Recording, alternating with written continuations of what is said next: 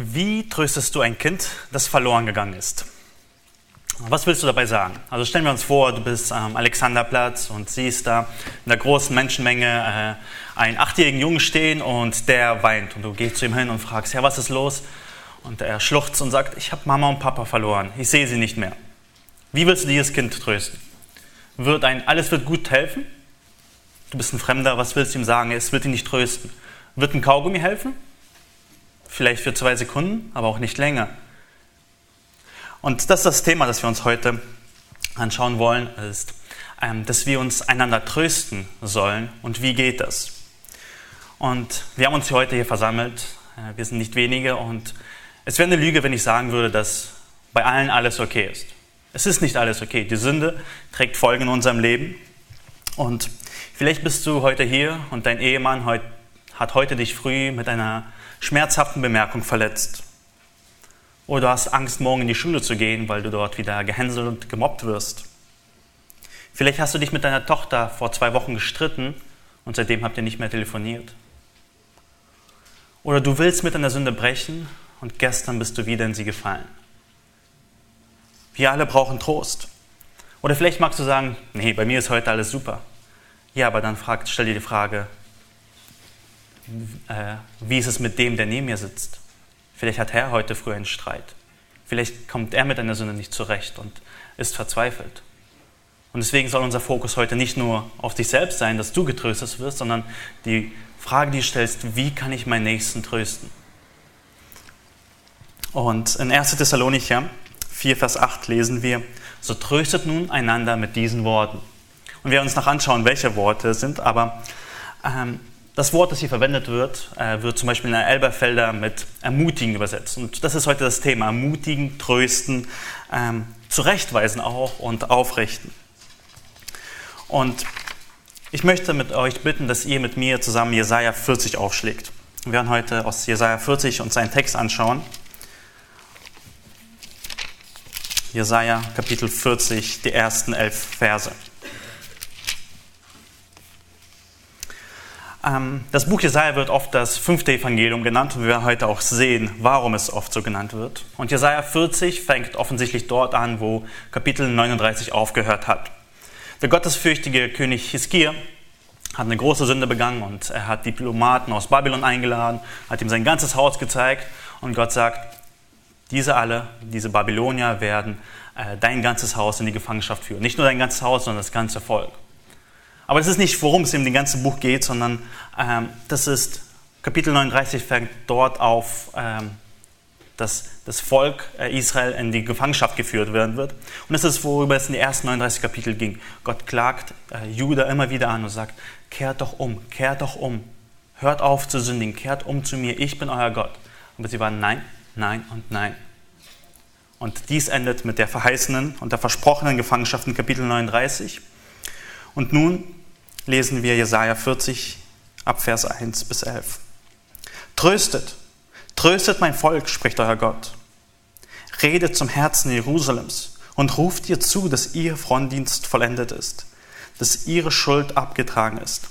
Denn sie hat von der Hand des Herrn zweifaches empfangen für alle ihre Sünden. Die Stimme eines Rufenden ertönt. In der Wüste bereitet den Weg des Herrn ebnet in der Steppe eine Straße unserem Gott. Jedes Tal soll erhöht werden und jeder Berg und jeder Hügel erniedrigt werden. Was uneben ist, soll gerade werden und was hügelig ist, zur Ebene. Und die Herrlichkeit des Herrn wird sich offenbaren und alles Fleisch miteinander wird sie sehen, denn der Mund des Herrn hat geredet. Er spricht eine Stimme, verkündige. Und er sprach, was soll ich verkündigen? Alles Fleisch ist Gras und all seine Anmut wie die Blume des Feldes. Das Gras wird dürr, die Blume fällt ab, denn der Hauch des Herrn hat sie angeweht. Wahrhaftig, das Volk ist Gras. Das Gras ist verdorrt, die Blume abgefallen, aber das Wort unseres Gottes bleibt in Ewigkeit. Steig auf einen hohen Berg, O Zion, die du gute, frohe Botschaft verkündigst. Erhebe deine Stimme mit Macht, O Jerusalem, die du frohe Botschaft verkündigst. Erhebe sie, Fürchte dich nicht. Sage den Städten Judas, seht, da ist euer Gott. Siehe, Gott der Herr kommt mit Macht und sein Arm wird herrschen für ihn.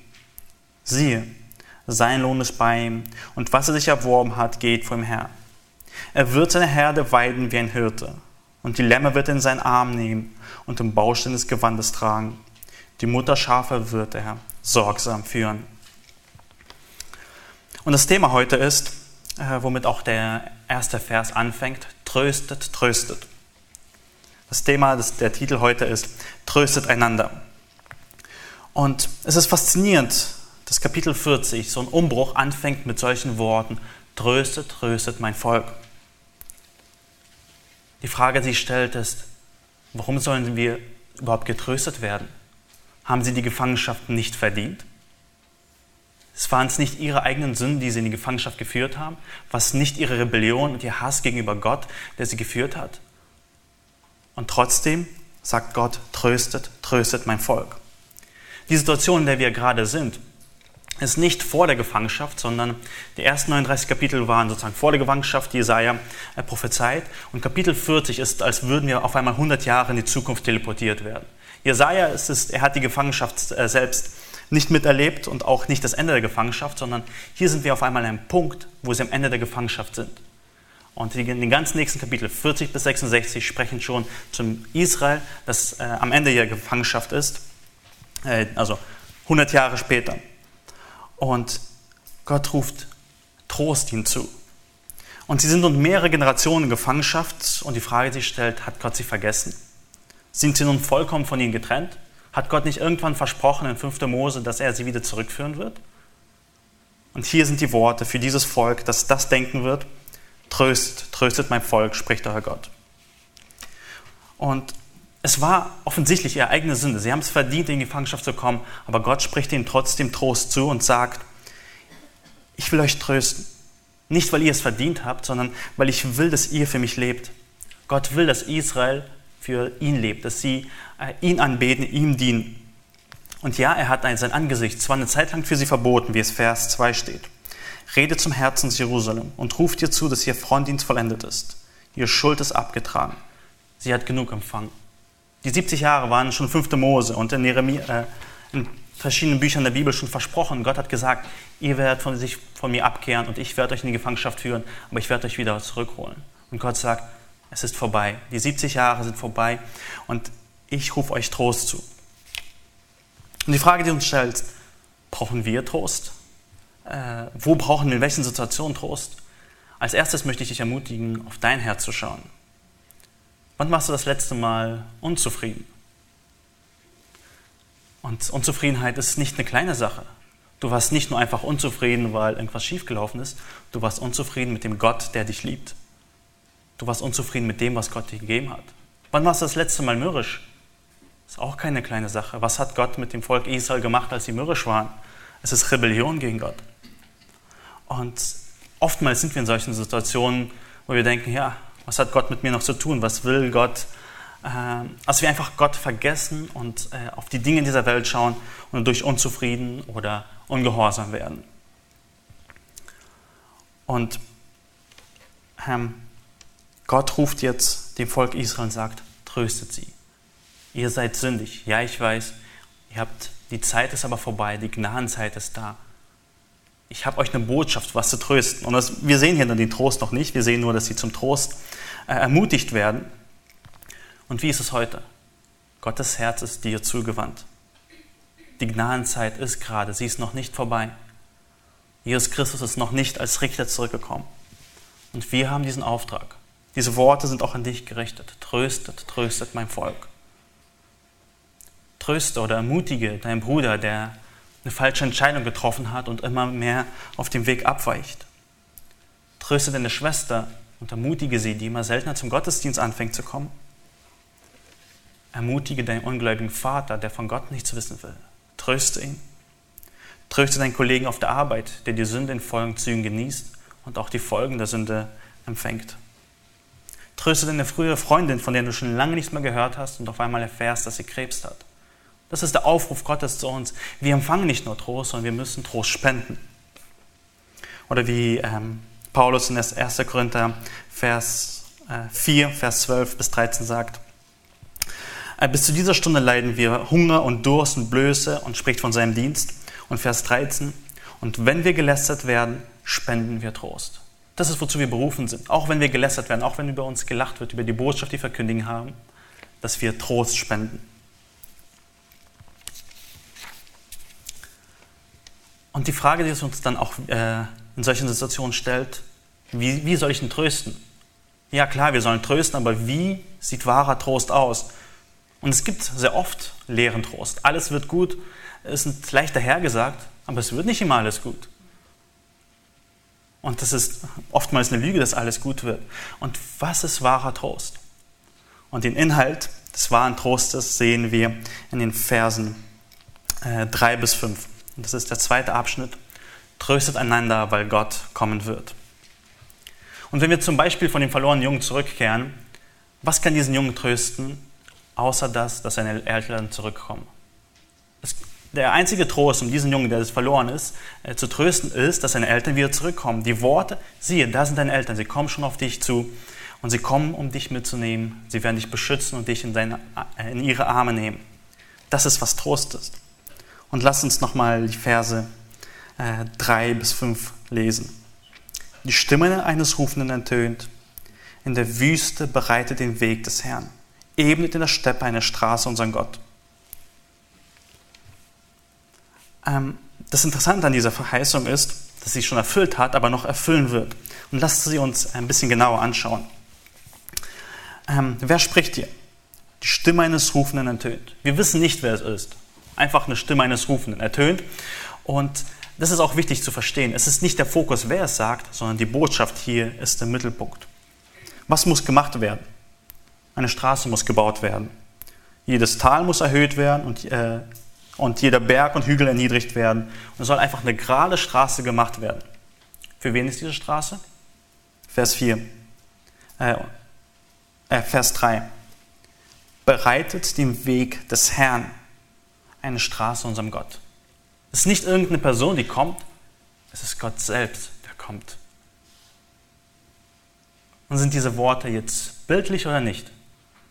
Ja und nein. Wie hat Johannes der Täufer diese Worte verstanden? Und wir lesen in Markus 1, ähm, Anfang des Evangeliums von Jesus Christus, dem Sohn Gottes. Wie geschrieben steht in den Propheten. Siehe, ich sende meinen Boten vor deinem Angesicht her, der deinen Weg vor dir bereiten wird. In Status Malachi.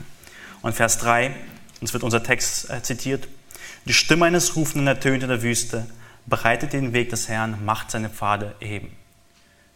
Johannes der Täufer war, der diesen Dienst ausgeführt hat, um die Straße für den Gott zu bereiten, der kommen wird.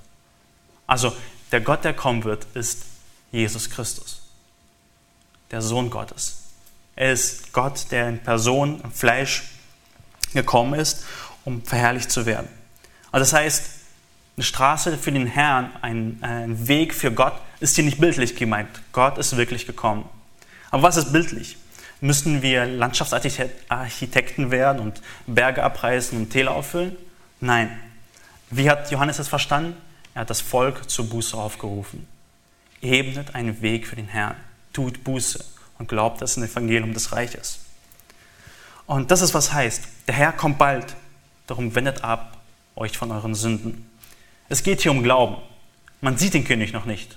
Man weiß, dass er in Zukunft kommen wird, aber man sieht den König noch nicht, er ist noch nicht da. Das heißt, man muss im Glauben einen Weg vorbereiten, auch wenn man noch nicht weiß, wann er genau ankommen wird und ob er überhaupt kommen wird. Man, man hört eine Botschaft und weiß, äh, in drei Monaten kommt der König. Bis dahin müssen die Straßen gepflegt und geebnet sein. Und das ist, was man machen muss.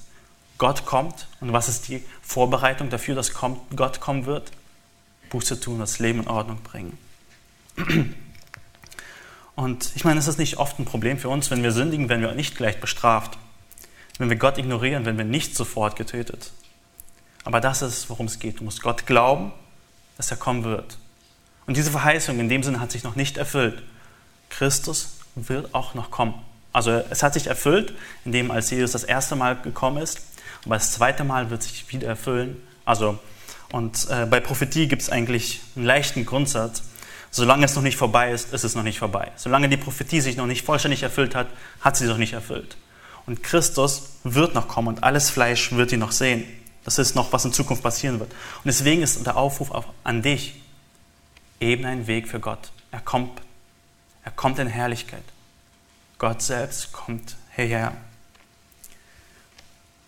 Und die Frage sich stellt, wie ist das denn eine Ermutigung? Ist das nicht äh, Furcht und Zittern? Gott kommt, er ist heilig, Jesaja 6, einer, von dem sogar die Engel ihre Angesichter verbergen. Und wie soll es eine Ermutigung sein? Wir suchen oft nach Lösungen für unsere Probleme. Und manche denken, die Lösung ist eine bessere Politik, eine bessere Erziehung, eine bessere äh, ähm, Wissenschaft und ähm, dass der Vernunft des Menschen steigt, mehr einsetzen für Weltfrieden, mehr Humanismus. Aber diese werden unsere Probleme nicht lösen. Wenn wir einfach in die Geschichte zurückschauen, wie oft wurde das versucht? Ich meine, Mitte des äh, letzten Jahrhunderts hat man die UN gegründet und alles, es wird Weltfrieden geben. Wo ist der Weltfrieden? Es gibt nur einen einzigen Weg zum Trost und der liegt außerhalb von uns. Der liegt in Gott. Er ist der Einzige, der uns trösten und uns wiederherstellen kann. Er ist der Einzige, der uns richtig machen kann. Und diese Verse sagen noch nicht genau, wie die Herrlichkeit des Herrn und sein Trost sein wird. Das werden wir erst später sehen. Aber das ist, was wir verstehen müssen. Wir brauchen jemand außerhalb, jemand von außerhalb, nämlich Gott muss kommen, um uns wieder herzustellen. Und wenn wir seine Herrlichkeit sehen, als die eines Eingeborenen vom Vater, wird das uns verändern. Und wir wissen auch, dass beim zweiten Kommen von Jesus wir ihm gleich sein werden, wenn wir ihn sehen. Und deswegen die Anwendung aus diesem zweiten Punkt ist, lerne Gott in seinem Wort kennen. Er hat sich in Jesus Christus offenbart, lies die Evangelien. Dort sehen wir die Herrlichkeit. Und alles Fleisch miteinander wird sie sehen, denn der Mund des Herrn hat geredet. Und die zweite Anwendung ist, tröste mit Jesus. Die Person Jesu Christi ist da wirklich der einzige wahre Trost, den es gibt. Gott sagt, tröstet mein Volk und die Botschaft ist, Gott wird kommen und wir können sagen, Gott ist gekommen und wird noch kommen, Jesus Christus. Psychologie, Psychotherapie und Selbsthilfe sind keine wirklichen Hilfe und Trost. Trost liegt allein in Jesus Christus. Und die Frage ist an dich, wie oft erzählst du von Jesus? Wie oft tröstest du mit den Worten, Jesus kommt bald? Wie oft tröstest du mit den Worten, Jesus ist gekommen, um für deine Sünden zu sterben? Und ich meine, es ist nicht erstaunlich und herrlich, dass Christus kommen wird. Und es ist so eine Verheißung, die jetzt schon 2000 Jahre aussteht. Und können wir dem noch glauben? Können wir dem Wort Gottes vertrauen? Und der dritte Punkt, Verse 6 bis 18, tröst einander, weil Gott seinem Versprechen treu ist. Im nächsten Abschnitt, also Vers, ab Vers 6, hören wir wieder eine Stimme. Und dort antwortet jemand. Er spricht eine Stimme verkündige. Und er sprach, was soll ich verkündigen? Es ist eine ziemlich interessante Sache, die hier äh, gesagt wird. Und ich möchte zuerst aber eine Frage an euch stellen. Glaubst du, dass Jesus der wahre Tröster ist? Glaubst du, dass das Evangelium, die frohe Botschaft von Jesus, wahrer Trost ist? Bestimmt, ja. Also das können wir leicht sagen. Wir glauben, dass Jesus der Tröster äh, ist. Aber ich will dich fragen, wie sieht das in Realität bei dir aus? Wie oft ermutigst du, indem du von Jesus sprichst? Oder schämst du dich, von dem herrlichen Evangelium zu reden? Kannst du mit deinem Leben beweisen, dass du wirklich glaubst, dass Jesus der Tröster ist? Das Problem ist nicht so oft, dass wir nicht glauben, dass Jesus der Trost ist und dass wir nicht das, äh, beim Glaubensbekenntnis unterschreiben würden, sondern eher in der Realität. Er spricht eine Stimme, verkündige. Und er sprach, was soll ich verkündigen? derjenige, der hier sagt, er ist davon, Gott sagt ihm, verkündige und er fragt, ja, was habe ich denn zu verkündigen? Habe ich, äh, was soll ich denn sagen? Die, die Person, die spricht, die ist nicht davon überzeugt, dass die 100 Jahre alte Verheißung noch glaubwürdig ist, dass sie noch vertrauenswürdig ist. Er hat Hemmungen davon zu reden, von dem Trost. Ja, was soll ich denn diesem Volk sagen? Werden sie auf mich hören? Was ist wahrer Trost? Kennen wir nicht dieselbe Frage? Wenn wir ansehen, wie eine Ehe zerbricht, stellen wir uns die Frage, ja, was soll ich denn sagen? Wenn wir ansehen, wenn jemand in der Sucht ertrinkt, stellen wir uns die Frage, ja, was soll ich denn sagen? Wenn wir ansehen, wie jemand Gott mehr und mehr vergisst, stellen wir uns die Frage, ja, was soll ich denn sagen? Wenn wir ansehen, wie jemand in Depression äh, verfällt, stellen wir uns die Frage, ja, was soll ich denn sagen? Ich weiß nicht, was ich sagen soll. Die Antwort ist Gottes Wort. Das ist, was du sagen sollst. Das heißt, ähm, die nächsten Worte, alles Fleisch ist Gras, ist nicht eine Antwort, was er sagen soll, sondern warum er es sagen soll. Warum er diese Botschaft verkündigen soll, dass es für ihn Trost gibt und dass Gott wiederkommen wird. Lass uns weiterlesen. Alles Fleisch ist Gras und seine Anmut wie die Blume des Feldes. Das Gras wird dürr, dürr, die Blume fällt ab, denn der Hauch des Herrn hat sie angeweht. Wahrhaftig, das Volk ist Gras. Das Gras ist verdorrt, die Blume ist abgefallen, aber das Wort unseres Gottes bleibt in Ewigkeit. Wir sollen verkündigen Gottes Wort. Warum? Weil wir in einer Welt von, gesprochenen, äh, von gebrochenen Versprechen leben. Ich meine, es ist alles bei uns vergänglich. Angefangen von uns bis zu dem, was wir tun. Ich meine, kannst du Gras vertrauen, dass es morgen noch grün wird? Bist du dir sicher, dass die Blume, die du gestern gekauft hast, wenn du heute zurückkommen wirst, immer noch äh, gerade stehen wird und nicht schon angefangen hat zu welken? Ich meine, wenn wir die Blumen anschauen, die sind da und am nächsten Tag sind sie verwelkt. Und das ist, was unsere Welt charakterisiert. Bei uns ist alles vergänglich und es ist nichts, was fest ist. Ich meine, die Beziehungen. Wie viele Freundschaften hattest du schon, von denen du nicht mehr weißt, wo die Person ist? Eines, ein, dann ist die Freundschaft stark und am nächsten Tag schon vergessen. Freunde, Verwandte, sie enttäuschen einen und man geht auseinander. Aber auch der Tod ist nicht arbeitslos und macht sein Werk. Wir sind vergänglich. Die Politik, ich meine, es ist vergänglich und einen Tag ist ein Staat da, am nächsten Tag ist das Bündnis weg. Einen Tag gibt es das Versprechen, am nächsten Tag gab es kein Versprechen mehr. Ich meine, auch die Wissenschaft kann man sich nicht darauf verlassen, sie ist vergänglich. In einer Studie, äh, in einer Umfrage von Wissenschaftlern aus unterschiedlichsten Richtungen gaben 2% an, dass sie selber Daten gefälscht haben und 14% von den Wissenschaftlern sagen, dass sie jemanden kennen, der Daten für eine Studie gefälscht hat. Und seit 2005 gibt es eine große Krise in der Psychologie, in der Wissenschaft der Psychologie, äh, dass rausgekommen ist, dass 60% der Studien, also sie haben 100 ausgewählt und sie versucht wiederholen und zu gucken, ob es wirklich wahr ist, und 60% konnten nicht wiederholt werden. Das heißt, 60 Studien sind ohne irgendeine Grundlage, weil sie nicht wiederholt werden können. Trost liegt nicht in dem Vergänglichen, sondern in dem Unvergänglichen. Worauf willst du dich basieren, wenn es heute so ist und am nächsten Tag anders ist? Wir können nur mit einer einzigen Tatsache trösten und das ist, Gott sich nicht verändern kann und in seinem Wort. Wenn du darauf bestehst, dass du unvergänglich bist, dann bist du nichts. Wenn du aber gestehst, dass Gott der Einzige ist, der Unvergänglichkeit besitzt, dann wird Gott dich beständig machen. Also, wenn du trösten willst, nimm Gottes Wort. Und das ist besonders wichtig beim Evangelisieren. Ich meine, wir können so schön von Jesus reden, aber es ist so wirkungsvoll, wenn man sagt, hier steht es. Lies, lass uns diesen Abschnitt lesen, nicht nur einen einzelnen Vers. Manchmal lohnt es sich auch längeren Abschnitt zu lesen und sagen, das hat Gott gesagt. Er hat versprochen, dass er die Sünden vergeben wird aber auch einander zu ermutigen. Wie es in Römer 15, Vers 4 heißt, denn alles, was zuvor geschrieben worden ist, das ist auch das Alte Testament, wurde zu unserer Belehrung zuvor geschrieben, damit wir durch das Ausharren und den Trost der Schriften, äh, und den Trost der Schriften Hoffnung fassen. Die Schriften sind es diejenigen, die uns trösten und uns Hoffnung geben. Hoffnung geben und Kraft geben, voranzugehen. Deswegen meine Frage an dich persönlich. Wo liegt deine Hoffnung? Wo liegt dein Vertrauen?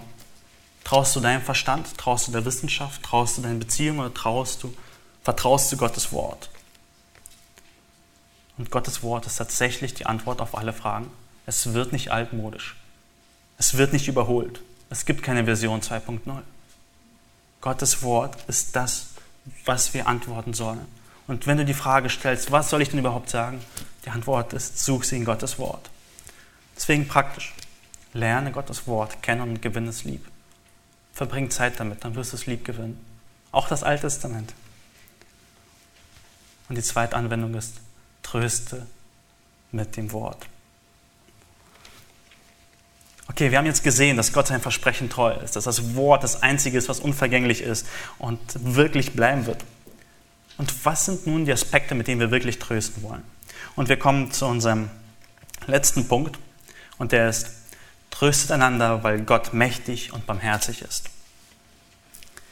Und lass uns ab Vers 9 lesen. Jesaja 40, Vers 9 bis 11. Steige auf einen hohen Berg, O Zion, die du frohe Botschaft verkündigst. Erhebe deine Stimme mit Macht, O Jerusalem, die du frohe Botschaft verkündigst. Erhebe sie, fürchte dich nicht. Sage den Städten Judas, sieht, seht, da ist euer Gott. Siehe, Gott der Herr kommt mit Macht und sein Arm wird herrschen für ihn. Siehe, sein Lohn ist bei ihm und was er sich erworben hat, geht vor ihm her. Er wird seine Heide weiden, Herde weiden wie ein Hirte. Die Lämmer wird er in seinen Arm nehmen und den Baustein des Gewandes tragen. Die Mutterschafe wird er sorgsam führen. Und Vers 9 ist fast eine Wiederholung äh, von Vers 1. Ähm, und wir werden wieder aufgerufen, etwas zu verkündigen, etwas zu sagen. Aber hier wird es erläutert. Hier wird der, der Inhalt des Trostes erläutert. Wir haben gesehen, dass es derjenige, dass Gott kommen wird und dass, es, dass wir damit trösten sollen.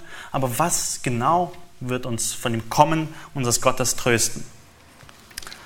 Und äh, interessant ist, was sollen sie verkündigen? Eine frohe Botschaft. Ich meine, vielleicht im Neuen Testament ist uns das Wort als Evangelium besser bekannt. Evangelium, eine gute Botschaft, die frohe Botschaft. Und hier im Alten Testament ruft Jesaja auf, die frohe Botschaft zu verkündigen. Verkündigt das Evangelium. Das Evangelium war im Alten Testament genau dasselbe wie im Neuen Testament. Im Alten Testament haben sie gesagt, siehe, der König kommt. Und wir sagen, siehe, er ist gekommen und kommt wieder. Es ist dieselbe Botschaft. Nur die Zeit hat sich ein bisschen verschoben. Und was ist der Inhalt dieser Botschaft? Seht, da ist euer Gott. Wie damals, so ist heute, ist der Kern und Fokus des Evangeliums, dass wir Gott beschreiben und sagen, was er getan hat und was er ist. Es geht nicht so sehr um uns und dass unsere Bedürfnisse gestillt werden, sondern auf Gott zu zeigen, da ist euer Gott und ihn groß zu machen. Und in Vers 9 sehen wir auch, dass es nicht nur jetzt ein Trost für euch ist, hört das Evangelium, sondern ihr habt es gehört, verkündigt es weiter. Steige auf den hohen Berg, O Zion, die du hohe, frohe Botschaft verkündigst. Erhebe deine Stimme mit Macht. Verkündige. Fürchte dich dabei nicht. Erzähle von diesem Evangelium. Nicht nur der Pastor, nicht nur der Evangelist ist dazu berufen, das Evangelium zu verkündigen. Wir, jeder einzelne von uns. Wenn du es gehört hast, wenn du getröstet worden bist durch Gott, erzähle es weiter. Es muss nicht auf der Kanzel sein, sondern in unseren alltäglichen Beziehungen. Das ist, worum es geht. Tröstet einander. Unsere Beziehungen sollen davon geprägt sein, dass wir von Gott erzählen. Und ähm, was ist nun dieser Inhalt? Seht, da ist euer Gott. Und Vers 10 spricht von Gott als einem mächtigen Gott und Vers 11 von einem Gott, der Hirte ist. Und der Inhalt dieser Botschaft ist geprägt von einem scheinbaren Widerspruch. Ich meine, zuerst kommt Gott mit Macht und Kraft als ein Starker, als ein König der Könige, um zu herrschen, seine Feinde zu vernichten. Und im Vers darauf kommt er mit Zärtlichkeit, Barmherzigkeit und Gnade. Und vielleicht sind wir ein bisschen zu gewohnt dran, aber das ist ein großer Widerspruch, ein Paradox, der sich wenn man das so bisschen drüber nachdenkt, äh, sich aufwirft. Ich meine, es ist fast, als würde jemand sagen, er ist Boxer und Klavierspieler gleichzeitig. Ich meine, das sind Sachen, die nicht zusammengehen. Oder jemand sagt, ich bin Scharfschützenausbilder bei der Bundeswehr und Erzieher im Kindergarten. Ich meine, das sind Sachen, die einfach nicht zusammenpassen. Und hier ist ein Kriegsherr und Hirte. Wie kann das sein?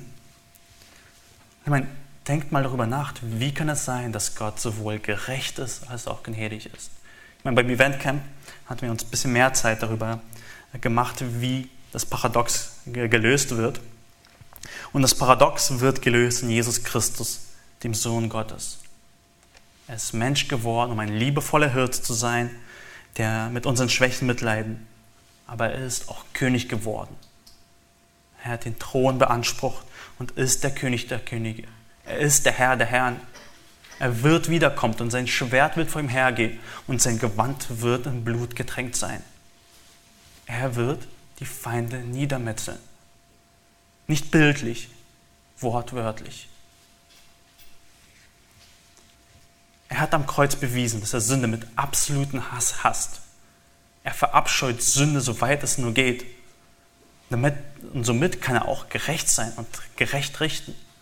Aber am Kreuz hat er ebenso bewiesen, dass er Sünder liebt, indem er sein Leben stellvertretend gegeben hat. Somit kann er den Sünder lieben und ihn als Hirte weiden. In Lukas 2, Vers 25 ähm, die Geschichte um die Geburt äh, Jesus. Und siehe, es war ein Mensch namens Simon in Jerusalem. Dieser Mensch war gerecht und gottesfürchtig und wartete auf den Trost Israels und der Heilige Geist war auf ihm. Sie wussten ganz genau, dass der Messias der Trost Israels sein wird. Und wenn wir diese beiden Verse verstehen wollen, müssen wir auf Jesus Christus schauen. Ähm, in Vers 10. Siehe, Gott der Herr kommt mit Macht. Er wird mit Macht kommen und sein Arm wird herrschen für ihn. Und das ist interessant, dieser Ausdruck von dem Arm wird herrschen mit ihm.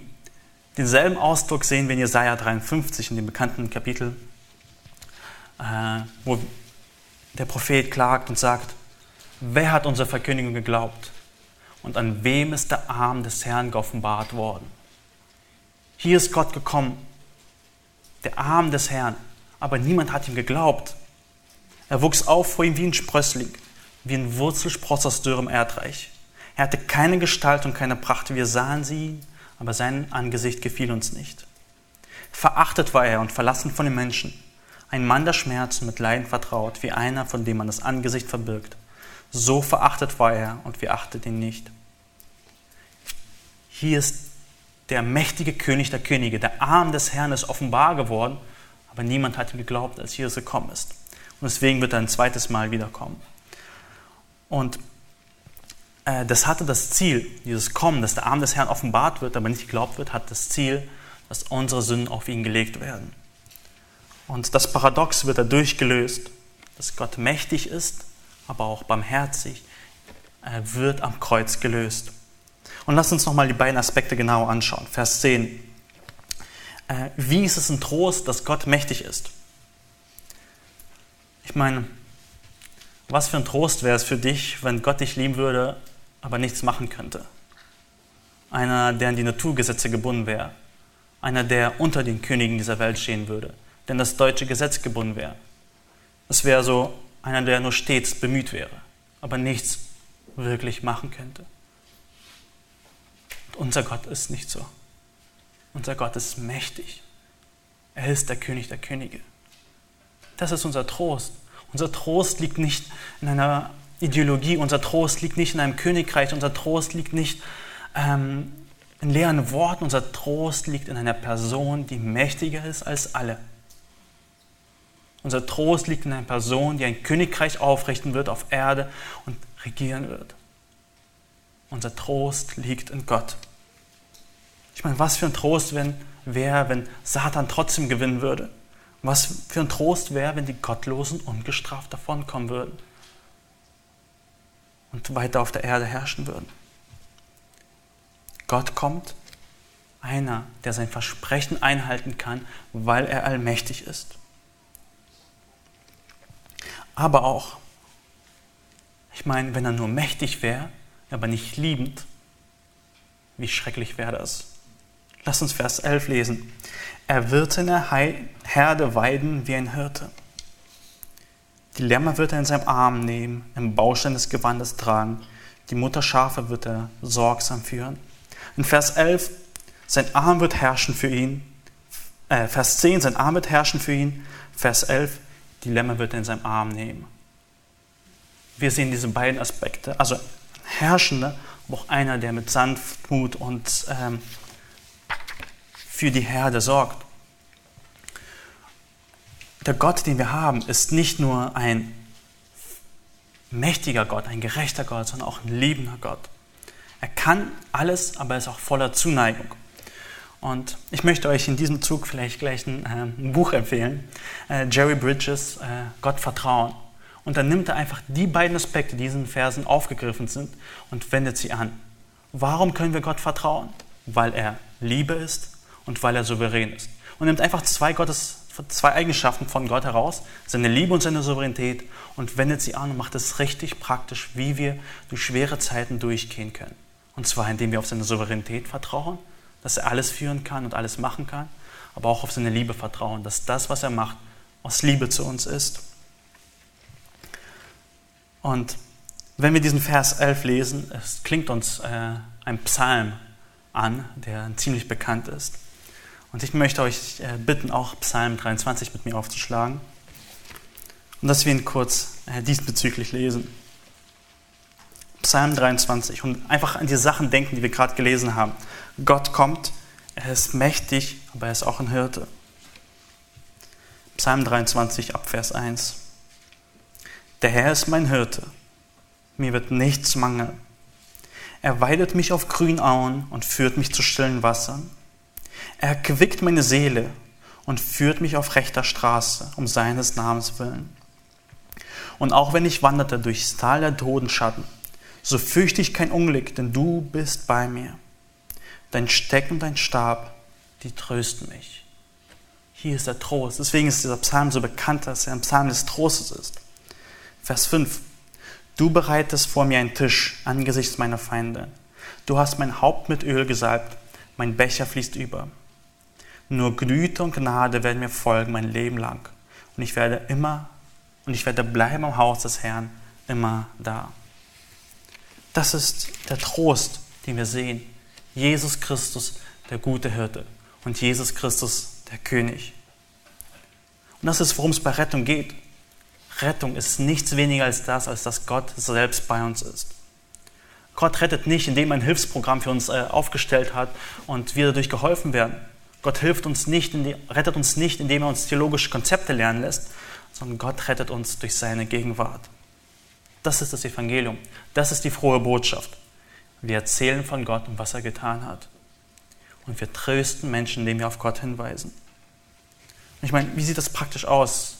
Sagen wir mal, du bist mit jemand, ähm, der von jemand verletzt wurde, von seinem guten Freund und ihm nicht mehr vergeben kann. Wir weisen auf Christus und sagen, schau auf Jesus.